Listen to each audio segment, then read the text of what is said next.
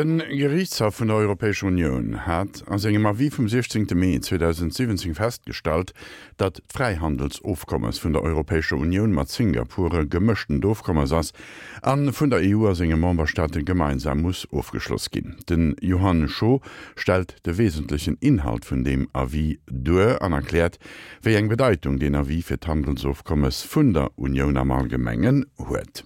Im Oktober 2016 wurde nach mehrjährigen Verhandlungen das sogenannte CETA-Abkommen, das Comprehensive Economic and Trade Agreement zwischen der Europäischen Union und Kanada unterzeichnet.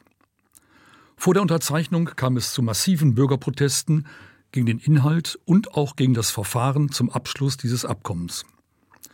Jean-Claude Juncker, der Präsident der Kommission, hatte im Juli 2016 die Ansicht seines juristischen Dienstes vertreten, Das CETA-Abkommen sei ein reines Handelsabkommen und müsse nur vom Rat nach Zustimmung des Europäischen Parlaments abgeschlossen werden. Mehrere Mitgliedstaaten, insbesondere der damalige deutsche Wirtschaftsminister Gabriel, vertraten die Ansicht, es handle sich um ein gemischtes Abkommen, das der Unterzeichnung durch alle Mitgliedstaaten und der Ratifizierung der nationalen Parlamente bedürfe. Die Kommission knickte vor dem Willen der Mitgliedstaaten ein und akzeptierte deren Mitwirkung. Die Unterzeichnung des Abkommens verzögerte sich aber dadurch, dass die belgische Regierung die Zustimmung ihres Parlaments und auch der regionalen Parlamente benötigte. Dies führte dann zu dem Possenspiel, dass das wallonische Parlament mit recht fadenscheinigen Vorbehalten seine Genehmigung und die Unterzeichnung um mehrere Tage hinausschob. Das Europäische Parlament hat seit dem Februar 2017 seine Zustimmung zu dem CETA-Abkommen gegeben. Damit konnte es in seinen wesentlichen Teilen vorläufig in Kraft treten. Das endgültige Inkrafttreten hängt aber von dem langwierigen Ratifikationsverfahren in den nationalen Parlamenten ab. Bei dem CETA-Abkommen wie auch bei dem TTIP-Abkommen, das nun dank der Trump-Regierung erst einmal auf Eis gelegt ist, stellt sich die Frage, nach welchem Verfahren solche komplexen Freihandelsabkommen abgeschlossen werden müssen. Es geht also darum, ob sie nicht nur durch die Europäische Union, sondern auch durch die Mitgliedstaaten und deren Parlamente genehmigt, das heißt ratifiziert werden müssen. Es ist dies im Grunde die Frage nach der Intensität der demokratischen Legitimation, nur das Europäische Parlament oder auch alle nationalen Parlamente. Diese Frage ist in der juristischen Literatur sehr umstritten. Auch die EU-Verträge, also die Verfassung der Europäischen Union, geben dazu keine eindeutige Antwort. Eine solche Antwort hat nun aber der Gerichtshof der Europäischen Union durch sein Gutachten vom 16. Mai diesen Jahres gegeben. In dem Verfahren ging es um ein Freihandelsabkommen der Europäischen Union mit Singapur. Am 20. September 2013 paraffierten die EU und Singapur den Text eines Freihandelsabkommens.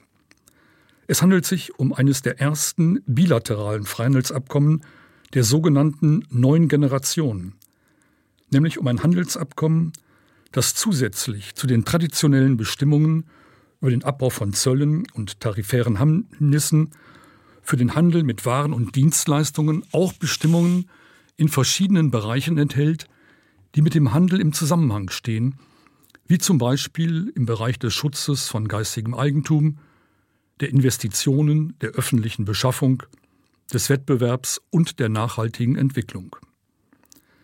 Die Kommission hat den Gerichtshof um ein Gutachten ersucht, um zu klären, ob die Union über eine ausschließliche Zuständigkeit für die alleinige Unterzeichnung und den alleinigen Abschluss des geplanten Abkommens verfügt oder ob auch die Mitgliedstaaten und ihre Parlamente mitwirken müssen. Normalerweise wird der Europäische Gerichtshof angerufen, um einen konkreten Rechtsstreit durch Urteil oder Beschluss zu entscheiden. Beim Gutachtenverfahren wird ihm ein internationales Abkommen der Europäischen Union mit einem Drittstaat oder einer internationalen Organisation vorgelegt, damit gerichtlich festgestellt werden kann, ob dieses Abkommen mit dem EU-Recht vereinbar ist oder ob das Verfahren zu seinem Abschluss korrekt ist. Ein solches Vorabgutachten des Gerichtshofes ist notwendig, weil mit dem Inkrafttreten des Abkommens die Union völkerrechtlich an die Verpflichtungen gebunden ist. Dies ist sie auch dann, wenn das Abkommen gegen internes EU-Recht verstieße. Um diese Situation zu verhindern, wird vorab, das heißt vor der Gültigkeit des Abkommens vom Gerichtshof durch ein Gutachten seine Vereinbarkeit mit dem EU-Recht geprüft. Bei dem Singapur-Abkommen vertraten die Kommission und das Europäische Parlament die Ansicht, dass alleine die Europäische Union den Vertrag zur Unterzeichnung und zuzustimmen hat.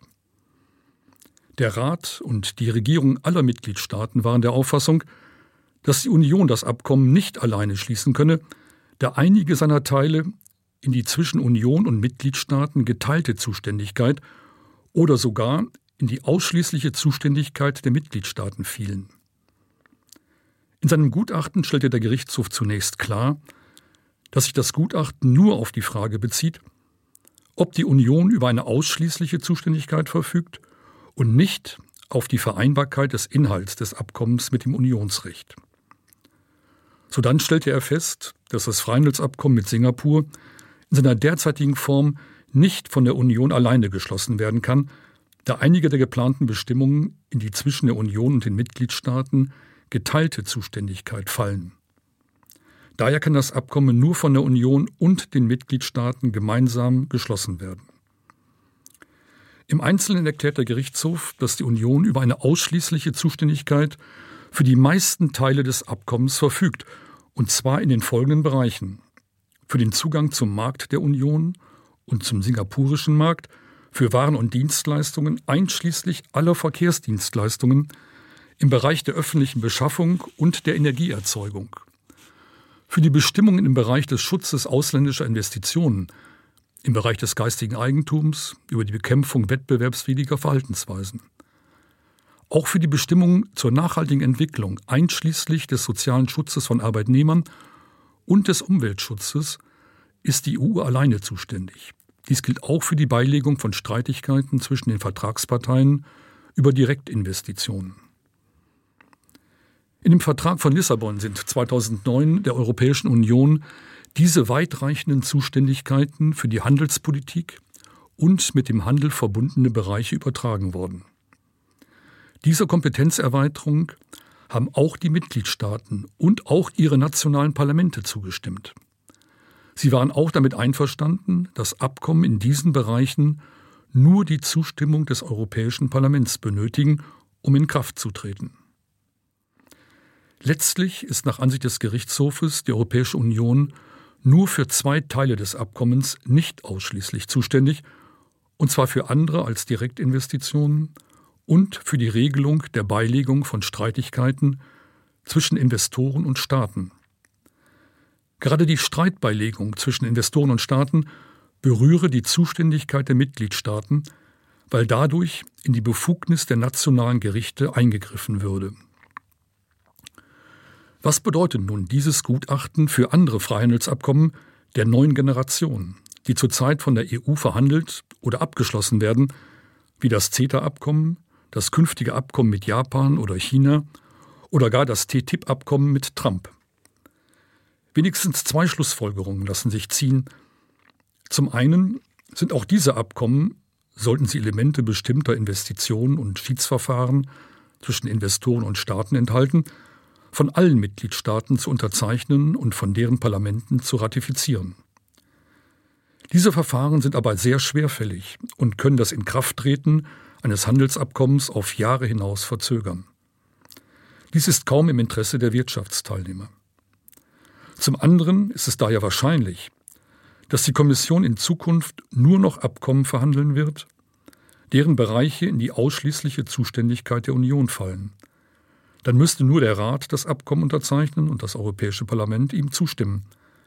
Auch diese Abkommen ohne Mitwirkung der nationalen Parlamente sind demokratisch durch die Teilnahme des Europäischen Parlaments legitimiert. Die einzelnen Teile wie Schiedsverfahren und bestimmte Investitionen würden dann, falls überhaupt erforderlich, in einem getrennten Abkommen geregelt und von den Mitgliedstaaten und ihren Parlamenten mitbeschlossen werden.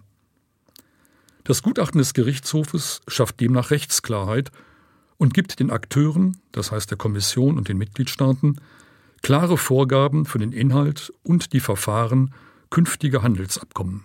An dat war an der Serie europäesch recht den Johann Scho.